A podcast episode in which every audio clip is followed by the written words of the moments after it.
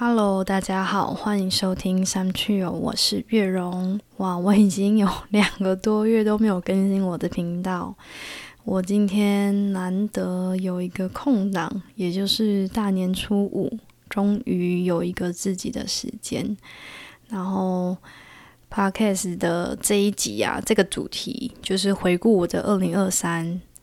我已经放在我的提醒事项非常久了，就觉得啊。一直没有时间，然后今天终于逮到了，我一定要把这件事情给完成。那今天这个主题呢，是想要聊二零二三。二零二三呢，是我觉得给他一句话，就是有很多很多新的体验。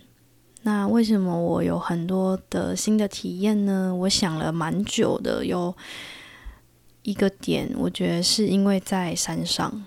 山上给我蛮多不可思议的力量，然后让我蛮卸下心防的。我觉得像是我列了，其实每个月我都有一些新的事情，那我就讲几个比较主要的好了。就是如果有在追踪我 IG 的人，应该会发现，就是呃，我这个过年呢又回去看嘎路跟白袜了。对，就是很喜欢他们，也很想念他们。但其实，在呃，在露营场工作之前呢，我对狗都是蛮保持距离的。就有人会直接说我蛮嫌弃的，因为我就会觉得它们有味道，然后脏脏的感觉，所以我很不喜欢靠近狗啊、猫啊之类的。对，但没有想到，就是在山上的日子，真的到某一个点，好像被打开了一样，就开始很喜欢它们。我觉得也是，因为他们算蛮亲切的，就是一只是黑色的狗啊，一只是黄色的狗这样子。然后他们就是比较不会对人家叫，然后就是会撒娇啊，然后就很容易就掀肚子给给你看这样子。然后也因为我觉得在山上有时候休假也没有什么其他的休闲，然后如果你就是固定会去喂它们的话，他们就是会记得你。然后我记得有养宠物的人，他们都会讲说，就是宠物真的对主人就是一个呃无限的爱吧，就是他们对于你的爱是非常的直接，你可以很直接感受到。所以有些人为什么那么喜欢宠物？然后如果宠物真的离开了，真的会受不了的那种伤心。就我我可以体会到诶，所以我就对狗竟然开始就是会固定去喂它们呐，然后摸它们，然后觉得休假的时候就很想把它们呃放出来，因为那个狗是我们房东的，然后它是固定会养在一个它的公寮的地方。然后就必须用链子先把它们绑住，不然它们可能会到处乱跑。这样子就固定时间会把它们放风，所以休假的时候就特别期待，就去看看它们这样。所以在这个过程呢，我觉得我变得蛮柔软的。然后后来呢，就是反正我们山上也蛮多野猫的，然后我的同事就对于一只白色的猫特别喜欢。所以呢，就竟然就之前有买过猫笼，没有想到它就是一个设陷阱的猫笼这样子。所以我就想说啊，反正也山上真的很多时间，对，所以就一步一步的呢，就把食物放在笼子外，然后再慢慢的，好像两三周吧，才慢慢的把食物放到笼子里面，让它习惯去里面吃，但是也都先不要设下陷阱。就让他哎，真的是很习惯这样的部分的时候，然后你再设陷阱，没想到就真的抓到了。好，那我也很诚实的跟大家讲，就是我那时候当然还是对猫不是很喜欢，只是因为 因为就是第一个就是同事想要抓它，想要养它了，然后第二个就是因为猫都会吃我们的粮食，对，就是我们的一些干粮啊。就不知道为什么有时候就觉得，哎，怎么少了那么多？然后以前都以为是老鼠，可是后来就觉得奇怪，怎么会吃的那么干净？就对，所以就觉得，嗯，后来就发现，对，就是那只白猫很聪明，东西都固定会被它吃这样子，所以你就固定喂它，它就不会去吃我们的食物了。这样，所以我就觉得，哎，把它抓起来，那我们的干粮就没问题。那没有想到我在抓到它之后，因为新的主人还没有来接它，那竟然就在这个过程，我也跟他培养起感情了。因为我就还是会固定去喂它嘛，然后就觉得啊，它在笼子里的时候好可怜哦，然后新的主人也。还需要一点时间才来，然后就觉得啊，它在那个小小的笼子里，这样好可怜哦，这样子。然后后来就是我们房东人也很好，就是他以前本来要抓山猪的时候，小山猪啦，就是有个大大的笼子，所以后来就是他们也帮，就是我叫它白白，就那只猫白色白白，帮白白换到一个大的笼子里面，那它也比较快乐一点。对，就觉得哇，就是在这个过程中，我对猫也很 OK 了。对，就后来呃有在山上有在遇到比较亲人的猫，我也会抱它摸它，然后我就觉得，诶，跟动物这样产生连接的时候，其实真的是很美好诶，真的没有想到，我没有想到我的人生竟然可以跟宠物产生了连接，对，所以我就觉得，嗯，好不可思议哦。然后在二零二三的时候。还有做了一件事情，就是跟我的另一半在四月的时候有开车去环岛。以前对于这件事情不会特别的向往，那自从有了另一半之后呢，因为他也很喜欢去一些他没去过的地方，然后希望跟我共创回忆这样子，所以就环岛嘛，花了大概一个礼拜的时间。就，我这边是排休假，然后他那边是刚好离职，所以就可以凑在一起。然后我觉得环岛的时候真的是跟对方，呃，可以更更多时间的相处，而且是每天的。那有些生活习惯啊，或是互动，就会更明显的去看到。但就发现说，诶，我们其实还是真的蛮合的啦。其实七天之后感情是有更好的。然后像最近过年，就是我跟我的另一半呢，就是。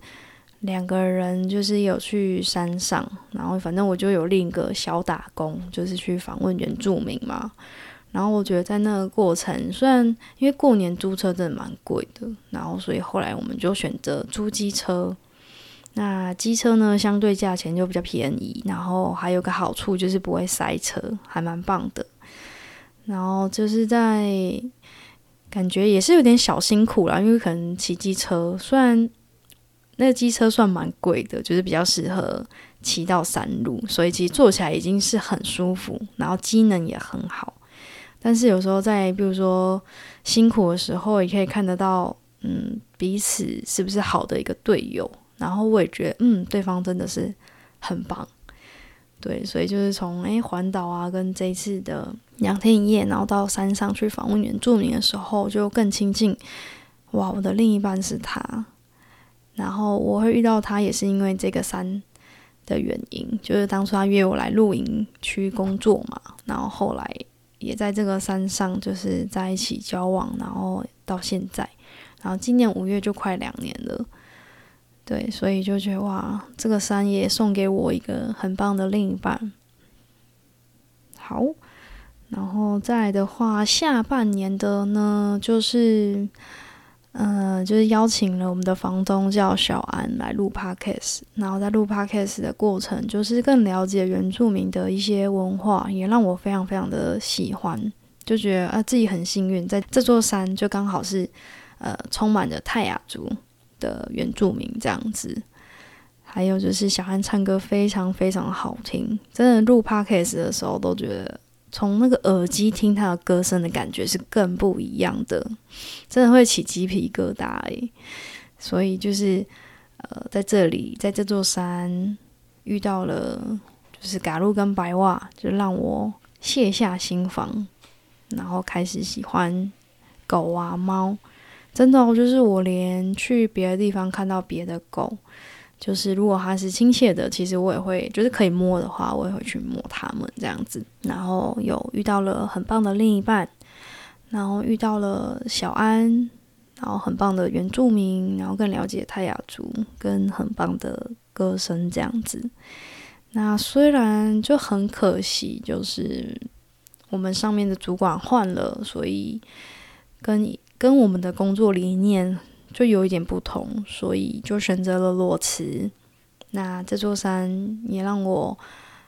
呃第一次很没有后顾之忧的去体验裸辞这件事情，因为在山上比较没有什么消费嘛，所以之前的薪水也存了蛮多钱的，所以让我可以很安心的，没有找到下一份工作之前呢，就可以裸辞，然后再享受我后面呃十一月跟十二月份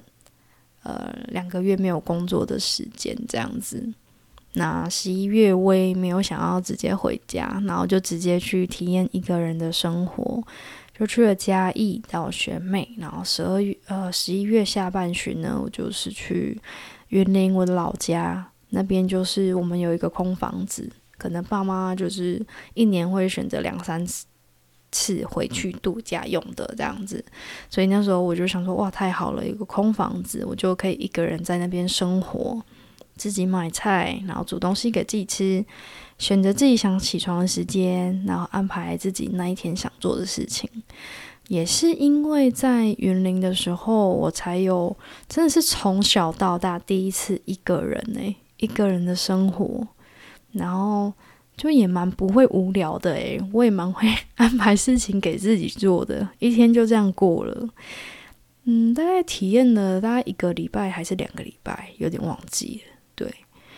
觉得非常非常的美好诶，超级喜欢。也是因为那一次的体验，让我知道说，嗯，想要拥有一个自己的空间，就是想要买房子。那租房子呢？为什么不是就是拥有一个自己的空间？为什么不是先选择租房，而是想要买房？也是因为从呃山上，然后搬家下去嘉义跟云林的时候，我觉得诶有点讨厌搬家的感觉，所以如果可以诶一次就是找到自己喜欢的房子的话，就买下来会更好，所以就诶兴起了这个想要买房子的念头，所以就诶心里产生了这样小小的买房的种子啊，对，好，然后就回家了嘛，回家之后呢就。因为之前就本来也有点想说，哦，就是难得没工作的这个时间，然后妈妈也一直都很期待我可以带她出去玩。然后后来真的一个很很巧的事情啦，就是学妹们去嘉义的时候，学妹就在聊天说，哎，好久没有一起出国。然后因为我们这样加起来是三个人，然后他们说要不要再约一个？我就说，哎，其实我有点想带我妈出国，哎，还是可以约我妈。然后没有想到，我妈也蛮不嫌弃的，就是不会嫌弃跟我们年轻人一起。然后她就说：“OK 啊，没问题啊，太好。”所以就凑四个，然后又可以完成，就是我带我妈妈出去玩。然后十二月呢，就是去越南。那越南其实是学妹们决定的。那我对越南其实本来的想法也是跟泰国可能有点像。那没有想到去了之后呢，就觉得我非常的。爱上越南，而且还设定就是我觉得我每年都要去一次越南。我那一次去的越南是去胡志明市，虽然是比较繁华的地方，但还是保有他们有一些传统的呃他们的人文风情吧。就是比如说，他们路上都会有那种小桌子、小椅子在路边，呃，就是可能是他们家的前面，就是自己在那边聊天，然后或是说就是有卖。呃，卖咖啡啊，就是那一个转角的那种咖啡厅，或是也看过有在就是烤肉的啊。对，那为什么他们有那种小桌子跟小椅子呢？然后后来有查，就是呃，原来其实他们是不能这样做的，就是不能类似摆地摊。那小桌子小椅子只是方便说，哦，警察来取缔的时候，他就是可以快速的拿，然后冲刺离开。对，所以就养养成，就是后来就变成他们的一个。文化这样子，所以我就很喜欢他们的街景。虽然有些地方也是脏脏乱乱的啦，但是如果是咖啡厅啊，或是吃东西的地方啊，或是不知道诶，我觉得他们给我一种很 chill、很舒服的感觉。然后我觉得这个连接就连接到这个频频道名称嘛，some chill。然后。我在山上工作的这一年半多，其实也一直都给我一种很很舒服。我觉得山里就是有这种力量，像呃，我最近就是到坚石那边做访问，然后隔天我也去五峰，就是回去再找嘎路跟白袜，然后也去看看前同事们啊，去两个露营区这样，我觉得那个地方就是很自然而然的，给人一种慢下来的感觉，就跟自己的个性真的是很符合，就很很喜欢呢。这样，所以我很感谢这座山，给我满满的力量，卸下心防，然后温柔跟勇于尝试。好，为什么说勇于尝试呢？我觉得很特别，就是，嗯，十二月的时候呢，有一次跟我二姐在聊天，因为她那天就是准备要出门，然后我就问她说：“诶，你要去哪里？”然后她就说：“哦，她今天要请她主管吃饭，这样子。”我二姐她。本身的职业是领队，然后都是带欧洲团，就是法国啊、德国之类的这样。那因为之前不是有疫情嘛，所以领队根本出不去，所以他本来是在一九二二那边就是当工读生，就是客服电话这样子。然后因为疫情也这次真的是蛮久的，所以他那时候就当工读生当了整整两年的时候，他就觉得天呐，我人生就要继续这样继续 当工读生吗？然后，因为他那时候其实也有边在看房子，然后后来就是看出兴趣来，还去考证照。对，因为我觉得买房子真的有蛮多需要注意的地方，专业知识如果自己不清楚的话，买房子又很贵嘛。所以就是他那时候就考了证照，然后就想说，哎，那自己要不要去当房仲？这样，那没想到他就去当了，然后他竟然也很很厉害，就。也闯出了一片天，这样子，所以就是他想要那天跟他聊天，想要请他吃饭。主管是他在防重业时期的主管，因为他后来就是反正疫情减缓就开始带团嘛，但中间可能还是有一些呃客人有请我姐要帮他弄房子的事情。那因为他如果在国外的话就没办法，所以他的主管就是都会去帮他。那没有想到，就是反正成交之后的佣金啊，就是主管也没有跟他拿，所以他就想要请他主管吃饭。然后我就说：“哇，你的主管听起来蛮大方的诶。”然后就多多的深聊之后，就发现哦，他这个主管是我大姐国小同学，就也太巧了吧！就是在他去找那家店面试之前，都完全不知道跟。大姐的国小同学有关系，这样是后来真的开始工作，然后在 FB 发现共同朋友才知道这样。那虽然跟我大姐因为已经很久了啦，虽然是国小同班同学，但也不熟了。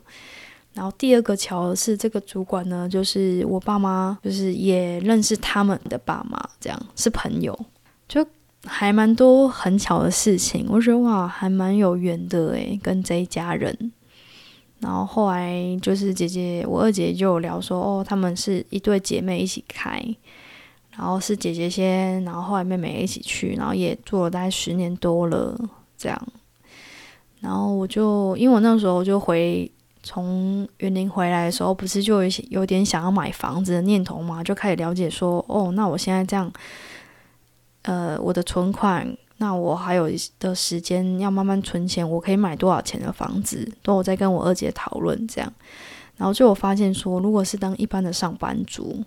其实要离买房的目标会蛮久的，而且可能也很难，因为房子都一直在涨价嘛。然后就突然，我竟然就冒出了一句话说：“诶，她们姐妹在卖房子，那你觉得我们这对姐妹有没有机会？”这样。然后我二姐就吓到，就是哈，你你也想当房仲吗？这样子，然后我就说，好像也没有什么不行啊，就看你这样子，竟然就好像花下花了时间努力的结果会高于一般上班族的话，那何不尝试看看这样？然后我有问二姐一些我可能会比较在意的事情，就是。呃，会不会就是像一般的业务员啊？如果说是像保险业的话，也许有些人会觉得，嗯，比较有攻击性，就是诶，久久要关心他，他可能会觉得，诶，我是不是对他有目的？我说房仲会不会也给人这样子的感觉？那他说不会不会，因为就是呃，通常都是朋友来麻烦我们，就是可能要帮他看房啊，或是有些房子的问题。所以反而是朋友来找我们呢，我们不会去找朋友这样子。我说哦，那还不错诶。然后我也问我二姐说，那我自己适不适合？因为我二姐蛮了解我的个性啊，或是我的一些特质这样子，所以她就说，嗯，可以哦，你适合这样子。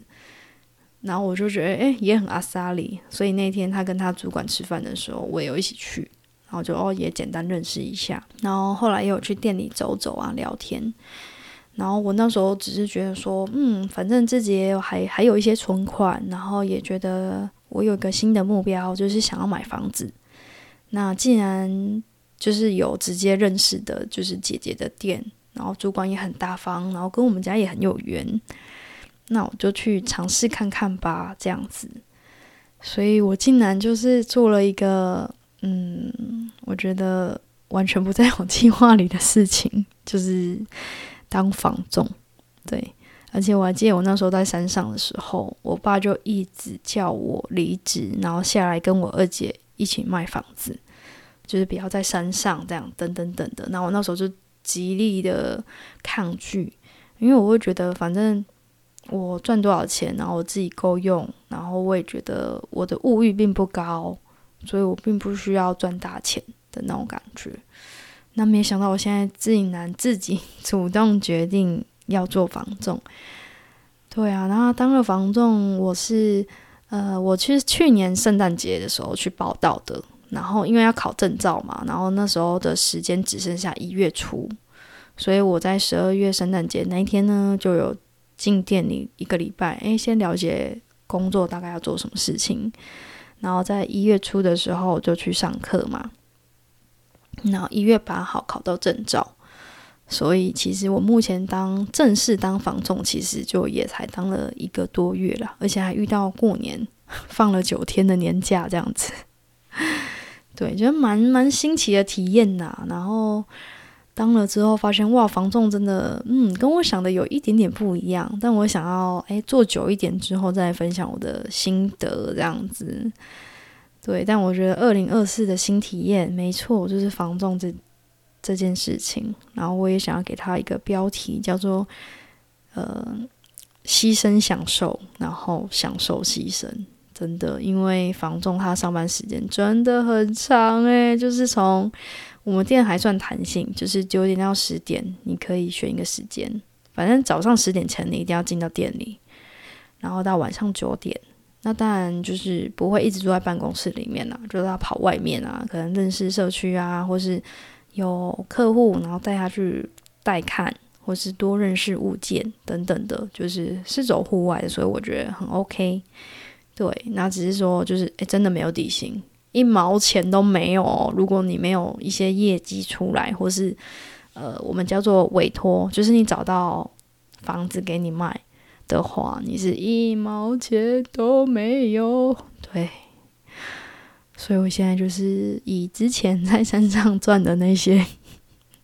留下来的紧急备用金来当我的这这个时间的生活费用，这样子，对，一个月了，嗯，真的很累耶。说实在的，就是也也是让我就是没有没有办法好好的。享受规律，一个月出一次 podcast 的集数，就透过这个过年，终于抓到一个时间来分享一下近况，然后回顾一下我二零二三充满新奇体验。感谢新竹县五峰乡白兰部落这座山给我的美好，然后也好像让我充电一样吧，去挑战一个我真的这辈子压根儿对，就是压根儿。没想到的工作，防重。那防重能做多久？然后真的可以来带来财富吗？就让我们看下去吧。那今天的分享就到这里哦，谢谢大家。